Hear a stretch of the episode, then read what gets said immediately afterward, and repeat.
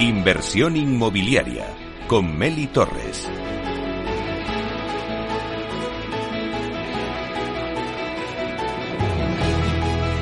Bueno, pues ahora vamos con la entrevista del día. Hoy hablamos de Vitápolis, que es un proyecto pionero del Senior Living en Castilla-La Mancha, en Toledo, y está capitaneado por Romero Amballejo, y que ahora empezará su expansión en toda España de este modelo de Senior Living de la mano de Acerta, consultora especializada en Project Management. Eh, bueno, ambos se han asociado con la finalidad de expandir en España este negocio siguiendo el éxito de Vitápolis y para hablarnos de todo este proyecto, pues hoy contamos en inversión inmobiliaria con Mariano Vallejo, que es arquitecto y promotor del proyecto Vitápolis. Buenos días, Mariano. Bueno, pues eh, nada, la verdad es que habéis hecho eh, vuestro primer edificio en Toledo de Senior Living y nace con la finalidad de mejorar las condiciones de vida de las personas mayores ofreciendo soluciones a los diferentes problemas que puedan surgir con el paso de los años. Cuéntanos qué es Vitápolis y cómo surge.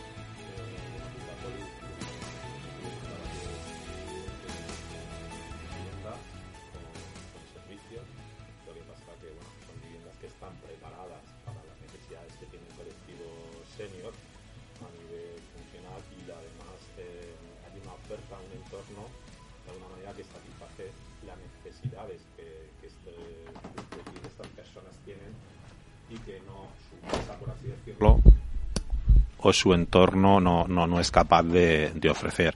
Es un, podríamos decir que es un, un proyecto de vida, es decir, eh, sé que, que en, el, pensando en una persona de una cierta edad ya jubilada, mayor, que el tiempo te va a ir marcando una serie de, de condicionantes y bueno, la, la, idea es que puedas vivir con la mayor tranquilidad posible para ti y para, para los tuyos y puedas seguir disfrutando de una etapa de la vida pues pues bueno, con las limitaciones que, el tiempo te va marcando.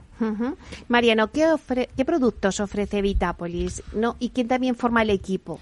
Pues mira, nosotros en el equipo de Vitápolis es un equipo multidisciplinar de que hay desde geriatras, eh, directores de residencia, sociólogos, economistas y, juristas. Eh, en realidad, eh, lo que se trata, el, el Vitápolis lo que ofertan este tipo de, de viviendas, primero es que la calidad de vida se mantenga lo más posible en, en, el tiempo. Y en el momento en el que tú necesites una serie de servicios, puedas estar atendido prácticamente dando, tocando un botoncito de manera inmediata. O sea que es un, eh, básicamente lo que pretende es eh, ofrecer una tranquilidad al usuario con el, en el tiempo y bueno, que el tiempo te irá marcando las limitaciones, el relojito biológico que tenemos todos, de alguna manera, pues se, aparece cuando aparece y de lo que se trata es que Vitapris lo que ofrece es tranquilidad en, de cara al futuro y servicios. Servicios a la carta.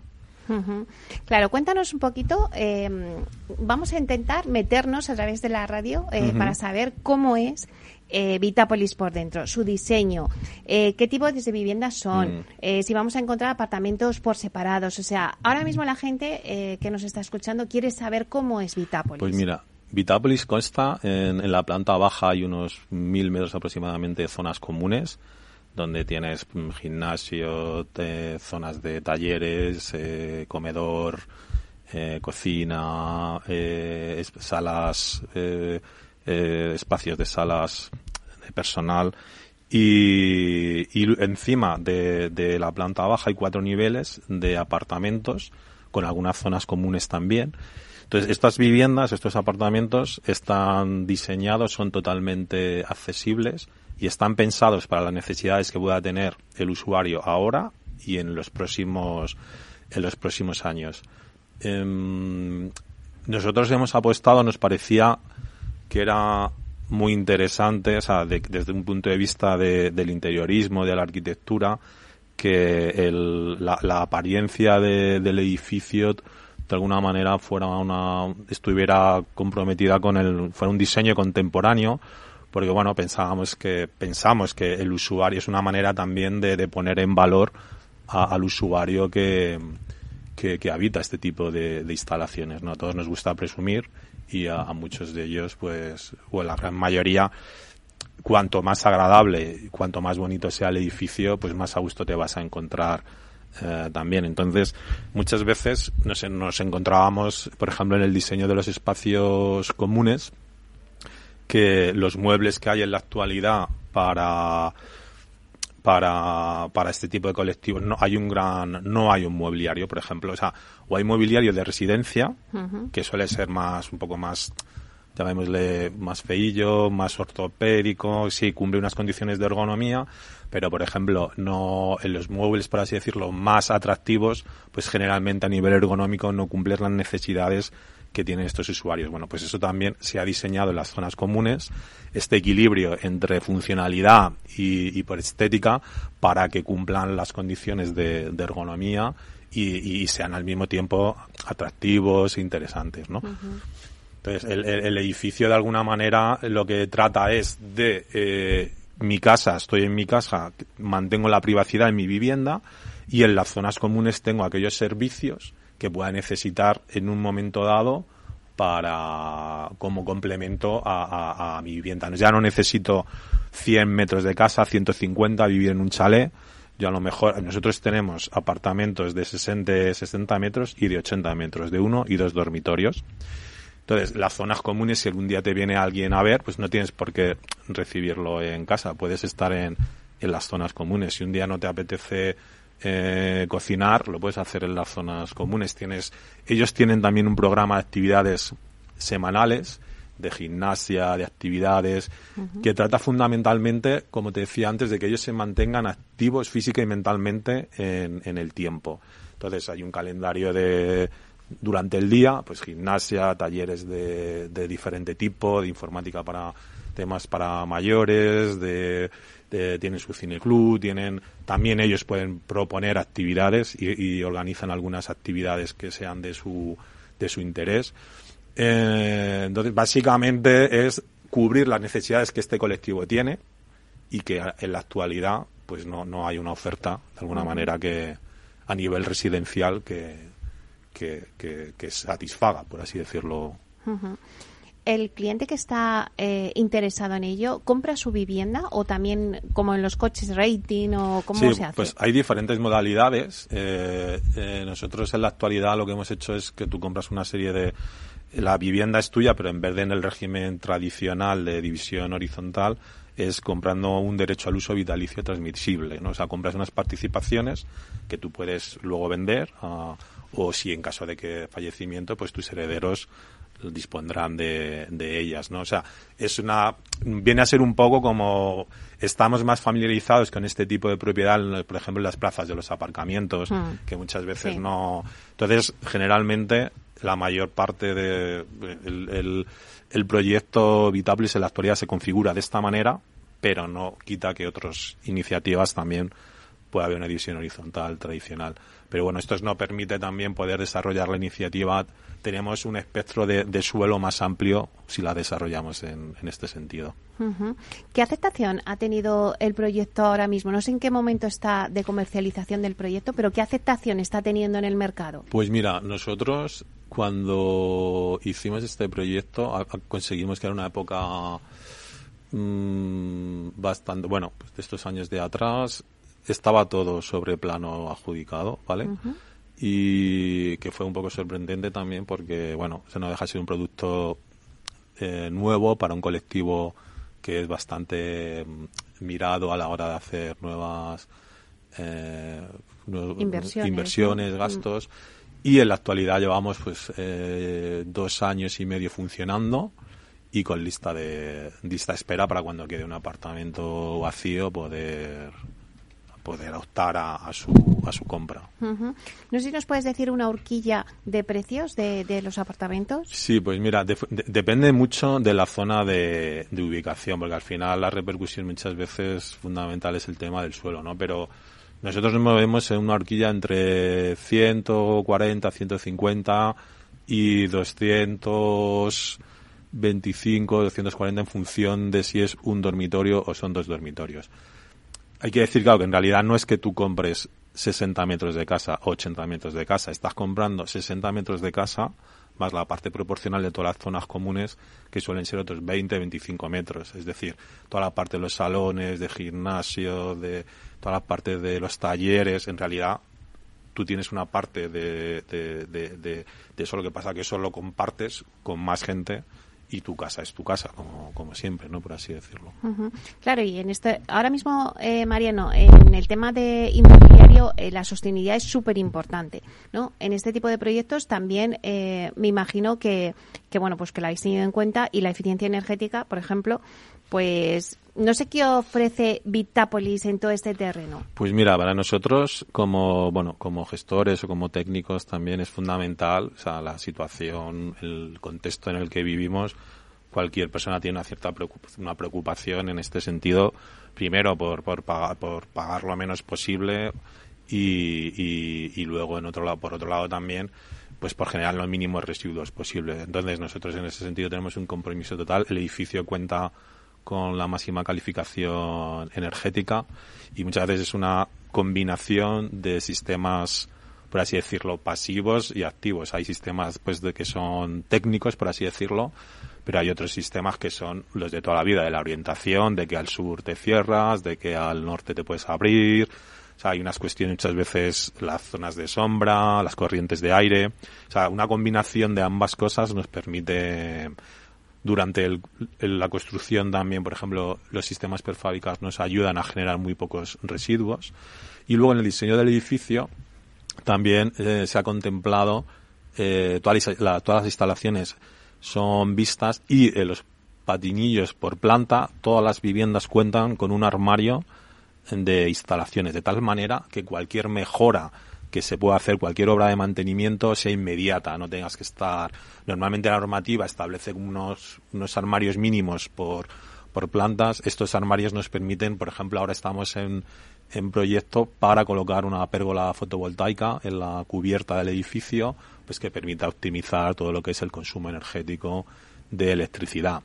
El suelo, por ejemplo, de las viviendas es un suelo, es suelo radiante, tanto frío como calor que aparte ya de, de no generar servidumbres de radiadores en el, en, el espacio interior, eh, nos permite dar un confort térmico, es, vamos, es, es muy, es impresionante. Ahora, por ejemplo, estos años, este verano de atrás, con el calor que ha hecho, la sensación es que era nadie muchas veces que estás tan a gusto en el edificio, porque además, como el, el frío es, si yo sí lo comparo, es como cuando entras a, a una iglesia que este frescor así un poco como que, que, acompaña, que no y las corrientes de aire además que son muy malas para las para las respiraciones tanto para los jóvenes como para los mayores te las quitas los focos de aire eh, puntuales.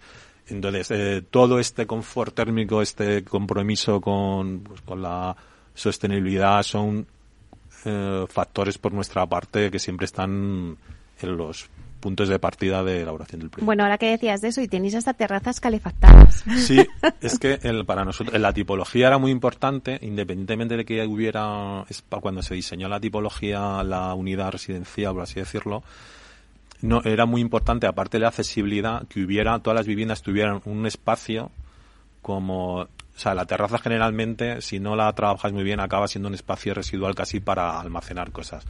Lo que queríamos es que este espacio estuviera eh, vinculado a la vivienda. De hecho, las carpinterías son de suelo a techo con, con carpinterías encastradas en los suelos para permitir una accesibilidad plena. Y la, la, la, la terraza está, tiene una cortina de cristal de tal forma que es un espacio más de la vivienda. Puedes incorporarla o al dormitorio, la puedes incorporar al salón y luego este espacio, cada uno, cada socio personaliza de alguna manera. Hay gente que lo utiliza como un pequeño estudio de pintura, hay gente que lo utiliza para para tocar algún instrumento, hay gente que lo utiliza como una prolongación del salón. Es como un espacio de la vivienda que tú configuras un poco en función de, de tus necesidades. Pero pensábamos, hay gente que lo tiene lleno de plantas, entonces pensábamos que es la, la parte que hace diferencia, diferencia tu casa del resto de, de las demás y aunque son 10 metros cuadrados, por así decirlo, no es que sea, bueno, 10 metros cuadrados en la de un dormitorio y casi 30 metros cuadrados en la de dos dormitorios. O sea, que son espacios importantes en la vivienda. Mariano, antes decía eh, en la introducción que, bueno, pues habéis hecho una alianza con, con Acerta y que queréis empezar, ¿no?, esa expansión de este modelo Senior Living por toda España. Eh, sí que me gustaría que, que, nos dijeras, pues, en qué se basa este acuerdo de colaboración con Acerta. Bueno, eh, nosotros lo que tratamos de hacer es una empresa de project manager consolidada a nivel nacional e internacional y entonces nosotros lo que tenemos es un, un acuerdo para desarrollar estas iniciativas eh, con, la misma gestión que vienen realizando, complementar eh, y, juntos pues desarrollar estas iniciativas en, a lo largo de pues del panorama nacional, ¿no? O sea, aquí son equipos de trabajo eh, muy importantes los que permiten o hacen posible desarrollar este tipo de iniciativas y, y, bueno, pues para nosotros para poder dar un paso adelante en, la gestión era fundamental contar con un colaborador, en este caso como, como Acerta, que con su experiencia y su pues, buen hacer pues nos permita de alguna manera eh, dar garantías, más garantías a, lo que es la iniciativa.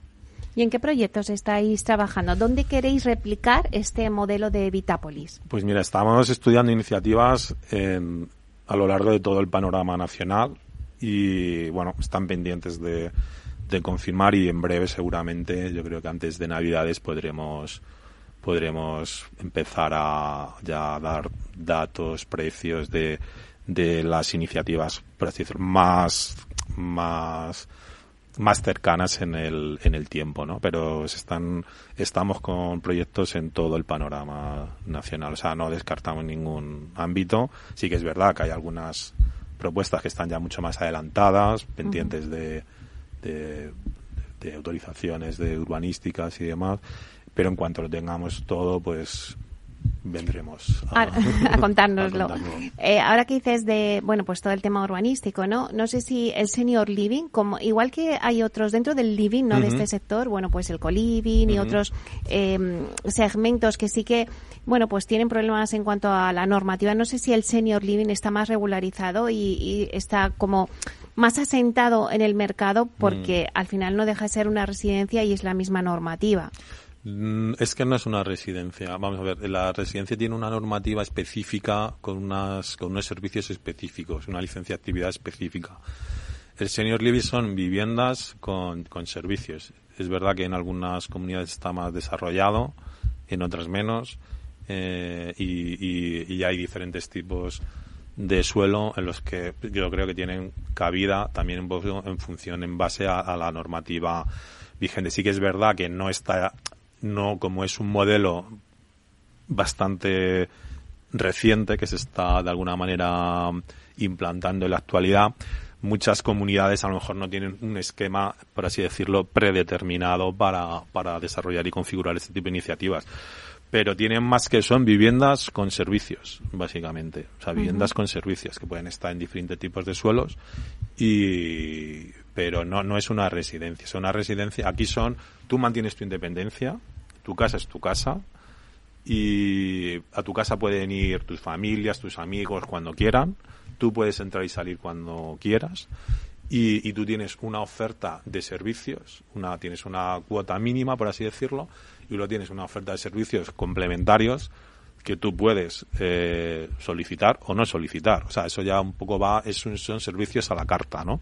Entonces sí que es verdad que es una oferta de servicios que va orientada a este tipo de personas, eh, por así decirlo, senior, o personas eh, mayores, porque las necesidades no son las mismas que no son las mismas que tienes con 65 años que tienes con 45, ¿no? Y entonces, pero no somos, no es una residencia. una residencia es una metodología, es una forma de trabajo, tú tienes una, una habitación, es una forma de vivir, por así decirlo, de, estar. El senior living lo que intenta es, de alguna manera, entender las necesidades del senior en la actualidad. O sea, gente dice, bueno, yo a lo mejor estoy más o menos válido, tengo algún achaque, pero en mi casa no tengo los recursos suficientes. Si me caigo en la ducha, por ejemplo, un día, y porque hay mucha gente que vive sola y, no tengo a nadie a que avisar. O sea, yo conozco verdaderos dramas de gente que, que a lo mejor tenían el móvil en, en, el, en el salón y, y, el hecho de llegar desde el baño con la cadera rota hasta el salón se ha convertido en una auténtica aventura. Entonces, de repente te das cuenta que, que a lo mejor tu casa, aunque sea el sitio más bonito del mundo, no requiere o no tiene los servicios, las necesidades que tú precisas. Entonces, te pongo ese ejemplo, pero te puedo poner otros muchos ejemplos, ¿no? Entonces, se trata de, nosotros ofrecemos unos servicios en estas viviendas configurables a la carta. En función de tus necesidades. Bueno, pues yo creo que, que, ha empezado el señor Living, como estabas diciendo. Sí que es verdad que se ha consolidado en otros países fuera de, España, pero yo creo que tiene un largo, un largo camino por recorrer. Creo que los promotores están apostando mucho por, por este modelo de negocio. También los fondos eh, y el inversor ha puesto el foque. Así que yo creo que vas a tener que venir muchas más veces, Cuando quieras, por favor. a contarnos un poco todos esos proyectos y esa expansión ¿no? de este modelo de negocio que vais a, empezar por España. Así que un placer, eh, Mariano. Ah, para, pues para mí también y deseando que cuando necesites, que quieras yo, vamos, encantado de dar a conocer el, el proyecto, la, la iniciativa y, y conversar contigo, que es un placer también estar aquí siempre contigo. Pues nada, invitamos a todos los oyentes que nos estén escuchando a que vayan a ver Vitápolis, a que vayan, se acerquen a Toledo, que es donde, donde está, y lo puedan ver este gran proyecto. Muchísimas gracias, Mariano Vallejo, arquitecto y promotor del proyecto Vitápolis. Muchas Un gracias, placer. igualmente.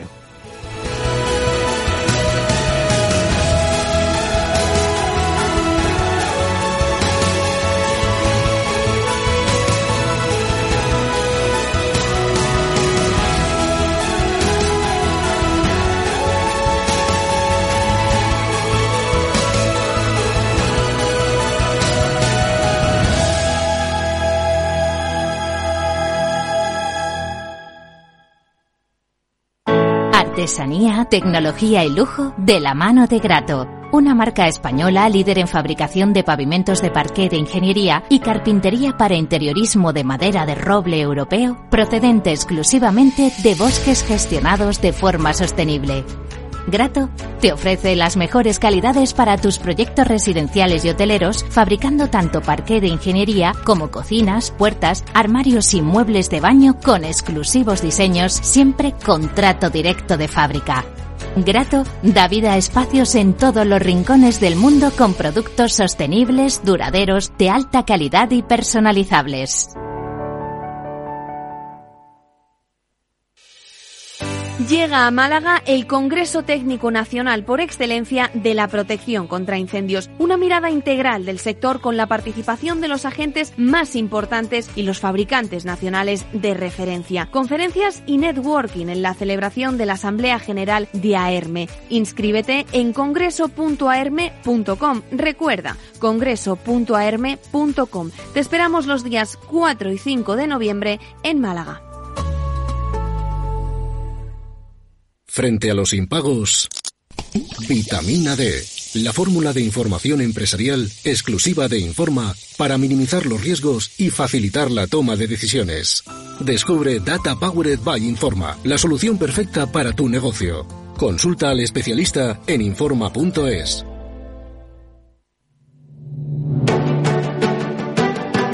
Una piscina infinita, una terraza con vistas, un gran salón para invitar a la familia, o todo a la vez. No importa lo que estés buscando para tu nueva casa, en Aedas Homes lo hacemos realidad. Entra en aedashomes.com y sal de la fila de los que sueñan. Aedas Homes, tu casa, por fin. ¿Traerías tu hipoteca a Cuchabank si te mejoramos las condiciones? Consúltanos directamente. Cuchabank, tu nuevo banco. Más info en cuchabank.es.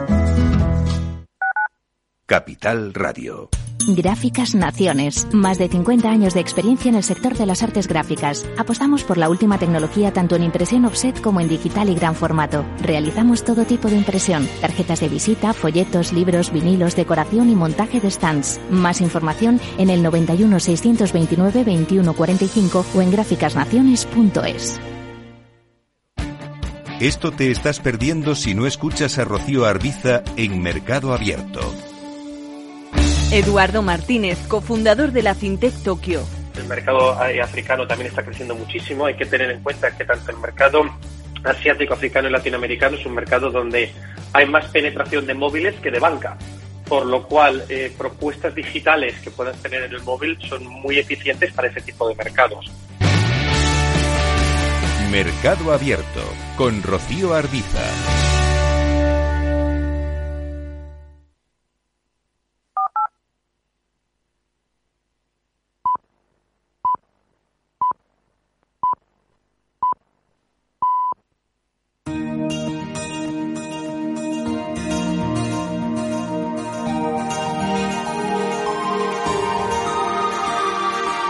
En nuestra sección La Vía Sostenible con Vía Ágora, os contamos la transformación de la vivienda del futuro enfocada en una construcción sostenible como pilar principal.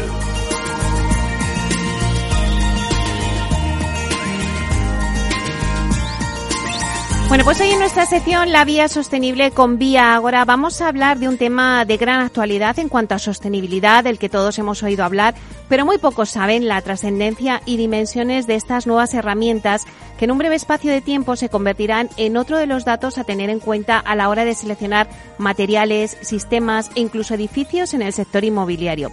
La huella de carbono, el análisis de ciclo de vida o las declaraciones ambientales de productos. Bueno, pues para contarnos todo esto y cómo afecta a la hora de tomar las decisiones, contamos con nosotros hoy en la Vía Sostenible en directo con Sandra Llorente, directora general de Lignum Tech, compañía de la corporación Viagora. Vamos a saludarla. Bienvenida, Sandra.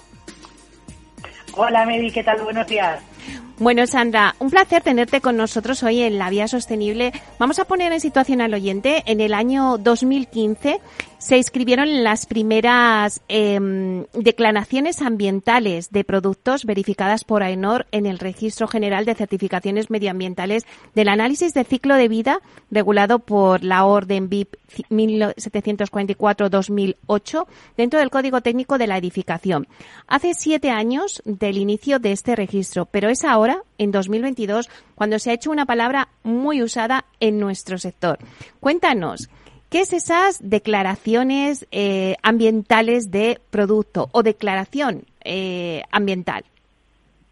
Pues una declaración ambiental de producto, en inglés se, denomina EPD, es un documento o un informe normalizado que proporciona eh, información cuantificada y verificada sobre el desempeño ambiental de un producto, un material o un servicio, incluso pudiendo llegar a un edificio. ¿no? Herramientas se utilizan para valorar el impacto ambiental a lo largo de todo el ciclo de vida de, los productos conformidad a, las normas UNE ISO 14025 y 15804, entre otras. ¿no? A priori puede parecer una, una documentación eh, difícil de confeccionar, pero eh, aunque tiene una gran carga de trabajo, una vez en el procedimiento, eh, los datos se pueden obtener de forma ágil. Bueno, pues las DAP, como nos decías tú, o, declaración ambiental de producto, te pregunto, ¿son exclusivas del sector inmobiliario y de la construcción? Las declaraciones ambientales, eh, Meli, son aplicables a todos los sectores, desde el automovilístico al electrónico, em, a, por supuesto, el sector de la construcción y ofrece una de manera científica y neutral eh, el valor de un producto desde una perspectiva ambiental, ¿no? Y, un poco los términos que se pueden obtener de esta declaración ambiental de producto, pues son eh, datos del, análisis del ciclo de vida en forma de categorías de impacto. Por ejemplo, podemos hablar del calentamiento global o del agotamiento de recursos. Tienes otra información como consumos energéticos de recursos fósiles o, o, de, o de, recursos eh, renovables, información sobre emisiones contaminantes o sustancias peligrosas, y luego, bueno, pues otra información adicional, pues eh, que tiene que ver con, los aspectos también ambientales, ¿no? Como por ejemplo el aislamiento térmico. Em, bueno, em, estas, estos sistemas de gestión eh, también pueden tener en cuenta el ecodiseño ¿no? de, la organización, de modo que se tiene en cuenta cómo se gestiona incluso el fin de vida útil del producto. Claro, el aislamiento térmico, que es lo más, eh, como por así decirlo, de estar por casa, que nosotros ya lo tenemos asimilado. Pero ¿de qué partes consta una declaración ambiental de producto? Bueno, pues una, declaración ambiental de producto incluye toda la información del ciclo de vida del material o sistema en cada una de, sus etapas. Y, y, las etapas se pueden dividir, por ejemplo, la primera es la etapa de producto, que se denomina de cuna a puerta. Incluye cuando se suministra las materias primas, el transporte eh, de esas materias primas y la fabricación. Y tiene una denominación de A1, A2 y A3. Después hay una segunda, una segunda etapa, que es la etapa del proceso de construcción, que englobaría el transporte de ese material desde que sale de la fábrica hasta el propio proceso de construcción o de instalación, que también son etapas A, en este caso la A4 y la A5. Luego hay otra, otra etapa, que es la denominada de, de uso, que va desde la B1 hasta la B7, incluye el uso, el mantenimiento, la reparación, sustitución, rehabilitación, uso de energía en servicio y uso de agua en servicio. Bueno, la verdad es que es muy interesante estas etapas que nos has contado, em, pero tal como dices, las etapas de construcción y uso son específicas entonces para cada edificio. Efectivamente, Emily. Em, el transporte, la elevación y el, uso, el mantenimiento, bueno, pues todas estas partes serían únicas, ¿no? Para cada ubicación donde esté cada edificio. Pero es verdad que se realizan eh, declaraciones ambientales que son más sectoriales, incluyen incluso varias empresas fabricantes y lo que hacen es que en la etapa de transporte impactan la huella de todos los transportes que han realizado todas estas fábricas eh, en un periodo de tiempo determinado, eh, impactado entre todo el material que han, que han transportado, ¿no? por lo cual tiene una media del transporte y es una media fiable para esta etapa. Claro, Sandra, entonces, has comentado que había estas tres etapas, etapa de producto, etapa de proceso y etapa de uso. Pero te pregunto, no sé si hay alguna etapa más aparte de estas que ya hemos comentado. Sí, efectivamente, Beli, quedaría pendiente, como no, la, etapa de fin de vida. Aquí incluimos la de construcción y demolición, el transporte de, estos residuos y el tratamiento y la eliminación. Aquí estaríamos hablando de la C1 a la C4. Y luego, para terminar, aunque no entra en el cómputo normal, tenemos una etapa D, que, es que se denomina potencial de reutilización, recuperación y reciclaje. Te puede dar muchos datos al respecto. Claro, pero seguro que los oyentes se están preguntando, vale, ¿qué mide? Eh, o sea, ¿qué se mide y cómo se mide en estas etapas? Hay que designarlo primero dependiendo del producto o el sistema que quieras eh, analizar. Hay que hay que determinar la unidad de medida. ¿no? A veces puede ser un kilo, un metro cuadrado, un metro cúbico o, u otro equivalente, ¿no? y después entrar en juego qué parámetros se van a medir para, para esa determinada unidad, ¿no? Pues tiene eh, desde el más el que más conocemos, que es el, representativo de la huella de carbono, que se denomina calentamiento global, y este, por ejemplo, la, la unidad de medida es kilogramos de, dióxido de carbono equivalente, es decir, no solo se mide el dióxido de carbono, ¿no? sino que el resto de gases nocivos, eh, mediante bueno, pues unas equivalencias que están determinadas en la norma, eh, se, se, se, pasan a, kilos de CO2, ¿no? Y por eso no todo es CO2, sino que la, unidad determinada es el kilogramos de CO2 equivalente. Bueno, yo creo, Sandra, que tenemos que hacer un diccionario con todos los indicadores que nos estás dando, porque claro, hay una gran variedad de indicadores y, es que nos perdemos. No sé si, nos, si podríamos eh, hacer como un pequeño diccionario a nuestros oyentes. Bueno, sí, es que efectivamente hay muchos, no los voy a nombrar todos, pero tenemos, por ejemplo, se mide, eh, no sé, la, edificación del suelo y los recursos de, agua, se mide la formación de ozono troposférico, eh, el uso de energía primaria renovable utilizada como materia prima, o uso de materia de, energía primaria no renovable, excluyendo los recursos de energía, el uso total, ¿no? Eh, el uso de materiales secundarios, el uso de combustibles eh, secundarios, los residuos peligrosos eliminados, los residuos radiactivos eliminados. Bueno, es que hay una gran variedad de, indicadores. Bueno, si te digo yo que tenemos que hacer un diccionario eh, para que, aglutinar todos estos indicadores. Pero a ver, ¿es obligatorio eh, todas estas medidas en todas las etapas? Pues mira, ahí hay un punto muy importante, Emily, de lo que estás diciendo, porque en la, en la norma, en la norma UNE 15804, de 2012, eh, bueno, pues especifica en, las reglas de categoría de productos básicas para productos de construcción y en el apartado 5.2 habla de los tipos de DAP en función de las etapas de ciclo de vida cubiertas. Entonces, lo que te indica la norma es que es obligatorio eh, que todos los productos y materiales de construcción deben declarar los módulos A1 a 3, que es la que hemos dicho de la cuna a la puerta, que es la fase de fabricación, y además tienes que cubrir también los módulos C1, C4, que es el fin de vida, y el, y el D. Lo que pasa es que, fíjate, hay una cosa muy especial que, que dice que hay, hay un, un, punto que dice que, se pueden quedar exentos de este requisito de, cumplir el, inicio de la etapa de, fabricación, de la etapa de fin de vida, los productos que cumplan las, eh, las siguientes tres condiciones. Que el producto material se integre físicamente con otros productos durante la instalación, de forma que no pueda ser separado físicamente de ellos al final de su ciclo de vida, que el producto material no se pueda identificar en el ciclo de vida como resultado de un proceso de transformación, no sé, como un fraguado, por ejemplo, físico mm. o químico, y aquí también la cuestión que el producto o material no contenga carbón biogénico.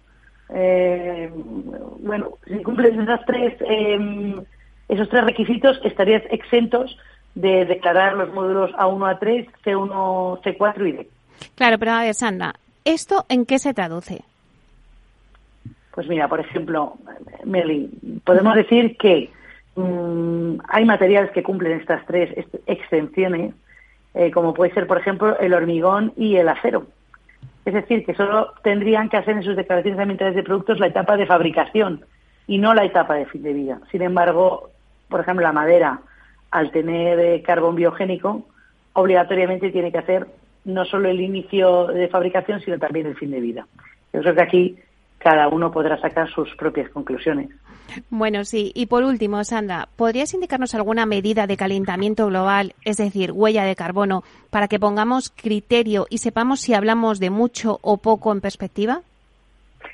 Sí, es verdad que a veces es difícil, ¿no? Cuando hablamos de huella y nos dicen 100 kilos, no sabemos, eh, no tenemos esa perspectiva, Meli, de, valorar si, si es mucha o poca cantidad, ¿no? Entonces, mira, por poner un ejemplo de declaraciones ambientales de productos sectoriales, tenemos que el acero eh, tiene un calentamiento global en la etapa de producto, la que hemos dicho, la primera, de, de 410 kilos de CO2 equivalente por tonelada, que serían aproximadamente, si lo pasamos todo a, a, metro cúbico, unos 3.221 kilos de CO2 de equivalente. El hormigón en metro cúbico, un metro cúbico de hormigón, tendría una huella de calentamiento global de 223 eh, kilos eh, de CO2 equivalente y en la fase solo también de producto la madera pues tiene una huella negativa. ¿no? Lo que pasa es que, bueno, pues no es tan sencillo porque además hay que tener en cuenta las necesidades de los materiales y, las resistencias que quieras obtener eh, para, para, una estructura, por ejemplo, ¿no? Porque sabemos que además estas resistencias son diferentes eh, dependiendo si el material lo sometemos a, solicitaciones de compresión, tracción o flexión. Y con todos estos parámetros con lo que tendríamos que hacer una comparativa homogénea dependiendo al final de, las prestaciones que quieras que obtener de ese material para poder hacer una comparativa equivalente de estos materiales. Bueno, pues muchísimas gracias, Sandra Llorente, directora general de Lignum Tech, compañía de la Corporación Viagora, por hacernos este máster, Sandra. O sea, nos ha encantado eh, saber algo más de la Declaración Ambiental de Producto y todo lo que nos has contado. Un placer. Muchísimas gracias, Meli, y a ti un saludo. Hasta pronto.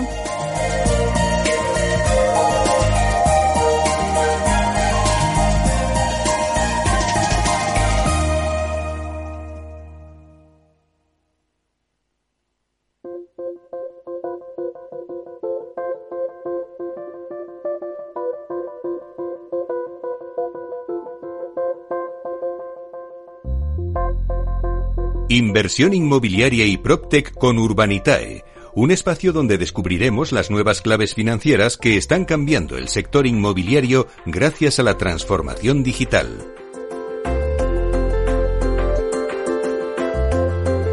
Bueno, pues en nuestro espacio Inversión Inmobiliaria de la mano de Urbanita y vamos a profundizar en esas claves financieras que nos ofrece el mercado de la inversión inmobiliaria.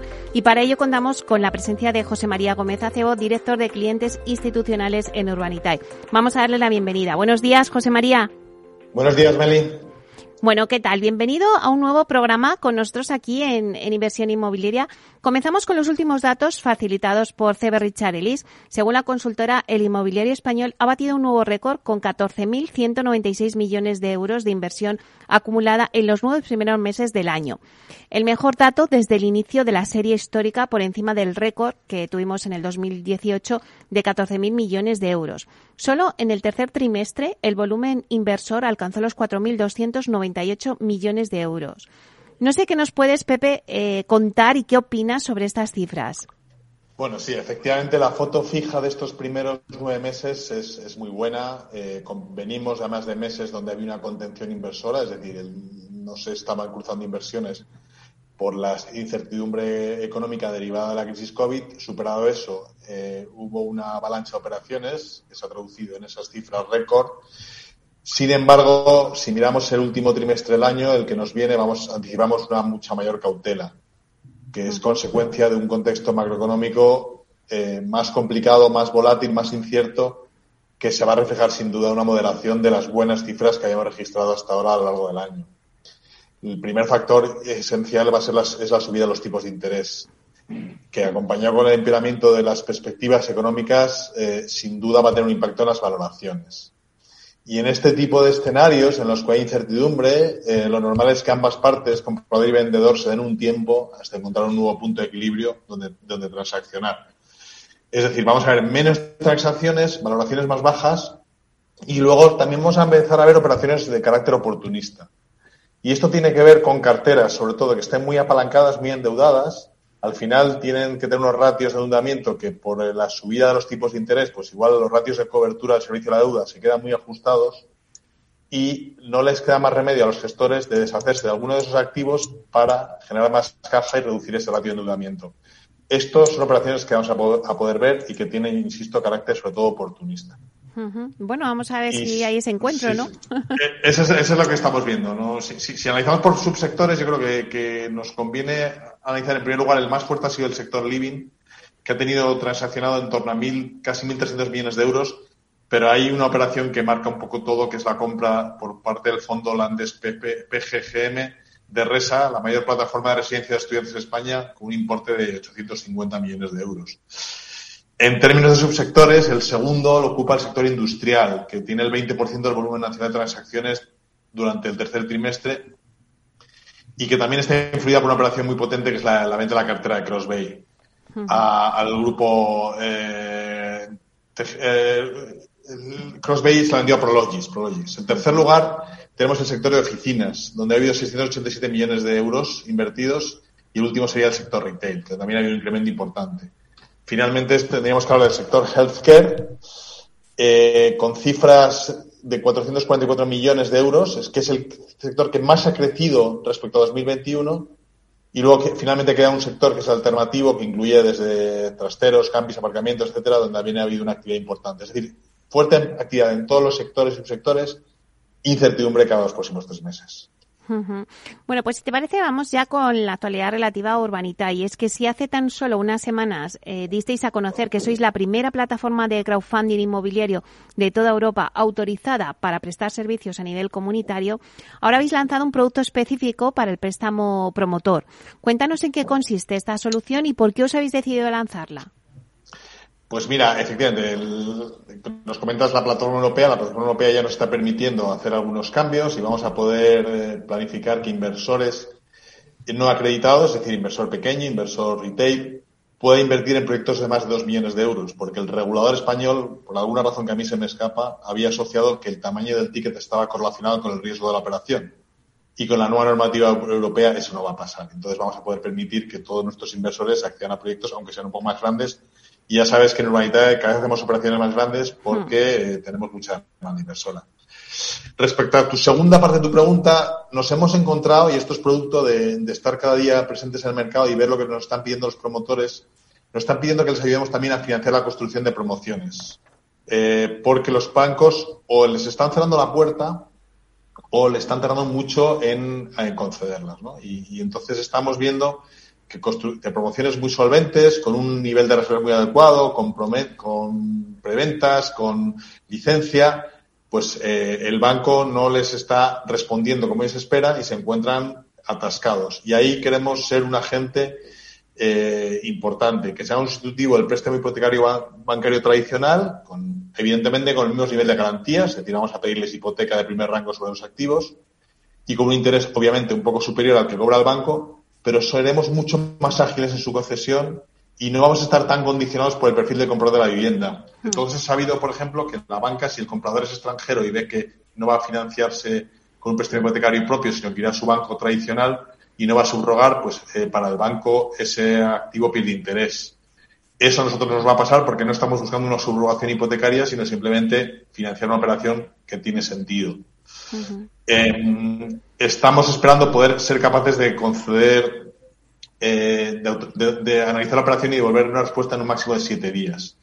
Y esto es algo que, esperamos revolucionar el mercado y la verdad es que desde que lo hemos anunciado estamos teniendo una respuesta muy, muy interesante, muy intensa por parte de promotores. Bueno, la verdad es que es sin duda una muy buena solución para un problema que cada vez afecta más al mercado promotor. ¿Cómo ha sido acogido por el mercado? ¿Qué potencial creéis que puede tener? La verdad es que no nos queremos, no nos atrevemos a dar cifras porque el mercado es inmenso y hay muchísimo donde rascar y va a depender un poco también de, cómo sea la situación de la banca tradicional. Hmm. Pero vamos a, estamos viendo una acogida francamente importante, interesante y muchos promotores nos están llamando, nos están ofreciendo sus productos, algunos más despistados, otros eh, creen que vamos a ser más laxos que el banco, no va a ser así, vamos a pedirles niveles de preventa importantes, que la licencia esté concedida, que el promotor sea solvente. Pero sí que seremos, insisto, mucho más rápidos en el análisis y la concesión y con tipos que arrancando en torno a un all-in del 7%, en los casos más, más seguros, más fáciles, creemos que son tipos interesantes, menores que los de la financiación alternativa tradicional eh, y, obviamente mayores que la banca tradicional también. Entonces, eh, estamos dispuestos a agilizar de esta forma la financiación de proyectos inmobiliarios y eh, ser mucho más ágiles, mucho más rápidos y proporcionar una alternativa rápida y eficiente para esos proyectos que se están quedando fuera del radar de los bancos. Ese es nuestro gran objetivo. Bueno, y para terminar, eh, Pepe, háblanos de los últimos proyectos de, financiación en los que estáis trabajando. Esta misma semana habéis lanzado una nueva oportunidad de, de inversión en Valladolid junto a un nuevo promotor, el grupo INMO nuevamente con un ticket de 2 millones de euros. Háblanos del proyecto y de cómo ha sido recibido por los inversores. Pues sí, no acabamos de terminar el proyecto de Gestilar de, Córdoba, que creo que habéis estado comentando a lo largo del programa. Eh, pues ese ya completamos la financiación y enseguida abrimos un nuevo proyecto en Valladolid, que en la zona más céntrica de Valladolid. La verdad es que ya hemos terminado de financiarlo. Ayer se, completó la financiación con 714 inversores que han confiado en Urbanita y en Grupo IMO en este proyecto. Es un proyecto muy céntrico, el centro de Valladolid ya tenía un nivel de reservas importante, un 36%, y para facilitar el conocimiento del proyecto, aparte de toda la documentación que facilitamos, que ya sabes que es exhaustiva en la página web, eh, hicimos un webinar con el promotor donde cualquier inversor pudo preguntar cualquier pregunta relacionada al proyecto. Eh, creemos que es una herramienta útil esto de hacer un diálogo con el promotor del proyecto y corresponder a todas las preguntas que tengan los inversores con la antelación, porque ya sabes mi insistencia en que la gente no invierta solo por los retornos, que sabes son muy atractivos y muy jugosos, sobre todo en tiempos actuales, sino también por eh, que conozca el producto, confíen en el promotor y tengan claro en qué se están metiendo, los riesgos que están asumiendo y la rentabilidad que pueden llegar a obtener. En ese sentido, vamos a seguir con esa línea, hacer webinars con los promotores, responder a todas las preguntas de los inversores y ayudar a que todo el mundo invierta con verdadero conocimiento de causa. Claro, bueno, habéis conseguido 714 inversores, si he escuchado bien. Correcto, es así, 714 inversores es la cifra. Eh, es una cifra que está en la línea de lo que estamos financiando actualmente los proyectos. Eh, eso es una cifra eh, habitual ya en nosotros y damos entrada a toda clase de inversores, desde pequeños inversores con tickets desde 500 euros hay inversores de perfil más institucional que cogen cifras hasta el 5% del valor del capital social, porque eso tiene ventajas fiscales y por tanto se pueden mover en cifras de 200.000, 300.000 euros por operación. Bueno, la verdad es que vais como un cohete, pero cuéntanos, ¿algún pequeño avance de próximos proyectos? Pepe, déjanos ahí alguna cosilla. pues mira, estamos mirando y, esperamos cerrarlos, pero aquí hay dos partes y tenemos que estar de acuerdo las dos partes en lo mismo y la verdad es que no, no nos gusta bajar el nivel de exigencia. Estamos negociando deuda en dos operaciones de renta alta en Madrid y en Costa del Sol, también alguna promoción en Valladolid y en Ibiza. Aquí sí que conviene hacer una reflexión sobre cómo vemos el mercado, ¿no? Y, me gustaría aprovechar para hacerla. Eh, eh, es, evidente que los tipos han subido, es decir, el esfuerzo por parte del comprador para la compra de vivienda es superior, eh, pero tenemos que tener en cuenta dos cosas. por ahora, el esfuerzo en términos de rentas de pago de hipotecas sigue estando en España en orden al 30 y tantos por ciento, 34, frente a otros países, UK y Estados Unidos pueden estar hasta el 44-45% de renta familiar. Es decir, tenemos recorrido Segundo, más de un 30% de los compradores están comprando con ahorros, sin, sin, acudir a hipoteca.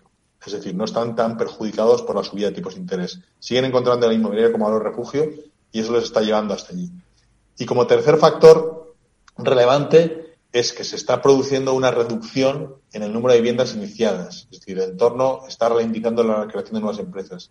Para ese comprador que quiere vivienda nueva, va a tener menos oferta pero es que además la mayor parte de los que han comprado vivienda en los últimos 3, 4 años, el 70%, si han financiado con hipoteca, lo han cogido a tipo fijo.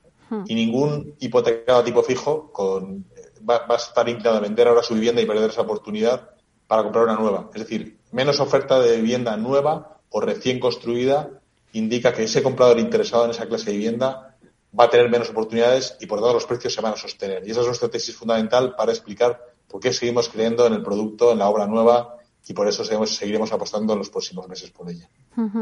Bueno, Pepe, es que no lo podríamos decir mejor. La verdad es que nos lo has dejado muy claro. Es un gusto eh, escucharte, la verdad es que sí. Así que muchísimas gracias por estar aquí, por eh, hacernos este análisis, por contarnos los proyectos de Urbanita y que es que vais a acabar el año, vamos, por lo alto, ¿eh? Esa es la idea, esa es la idea, seguir compartiendo oportunidades interesantes. Bueno, pues muchísimas gracias, José María Gómez Acebo, director de clientes institucionales en Urbanitae. Un placer, hasta pronto. Igualmente, gracias a ti. Chao.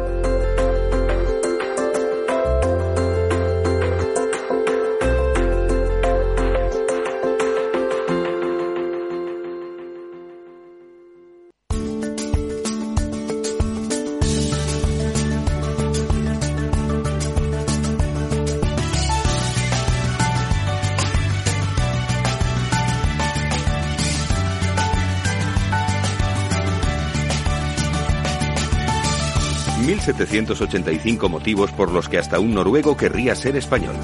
Motivo gastroeconómico. Si te pregunto cuál es el país con la mayor superficie de viñedos del planeta, ¿qué dirías? Pues pensaría en Estados Unidos, o en Francia o en Italia. Es España el mayor viñedo del mundo, puesto que cuenta con casi un millón de hectáreas dedicadas al cultivo de la vid.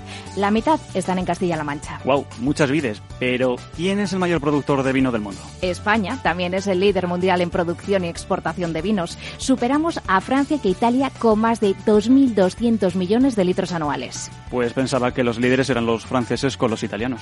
Pues no solo en cantidad, también en calidad.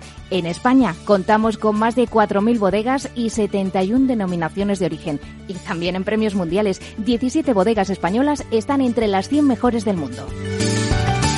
Del libro 1785 motivos por los que hasta un noruego querría ser español.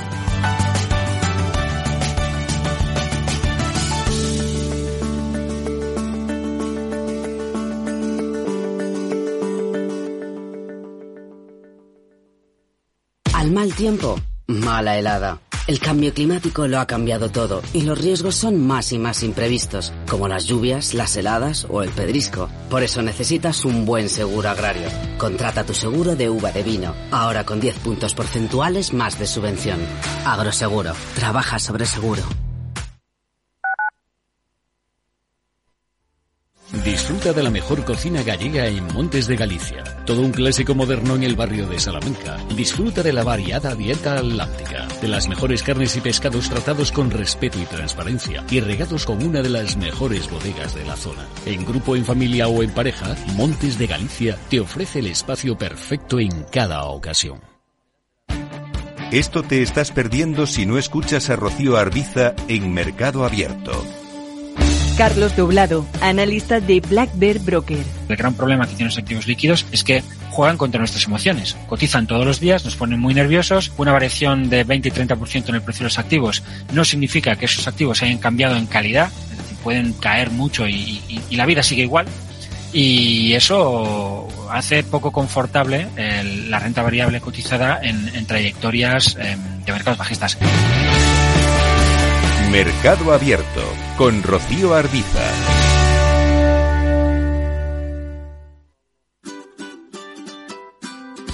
Mesa y Descanso es el programa donde Mar Romero te acerca cada fin de semana los mejores productos, te invita a disfrutar de los buenos vinos de cada denominación de origen y a conocer restaurantes y lugares de ocio con un encanto especial.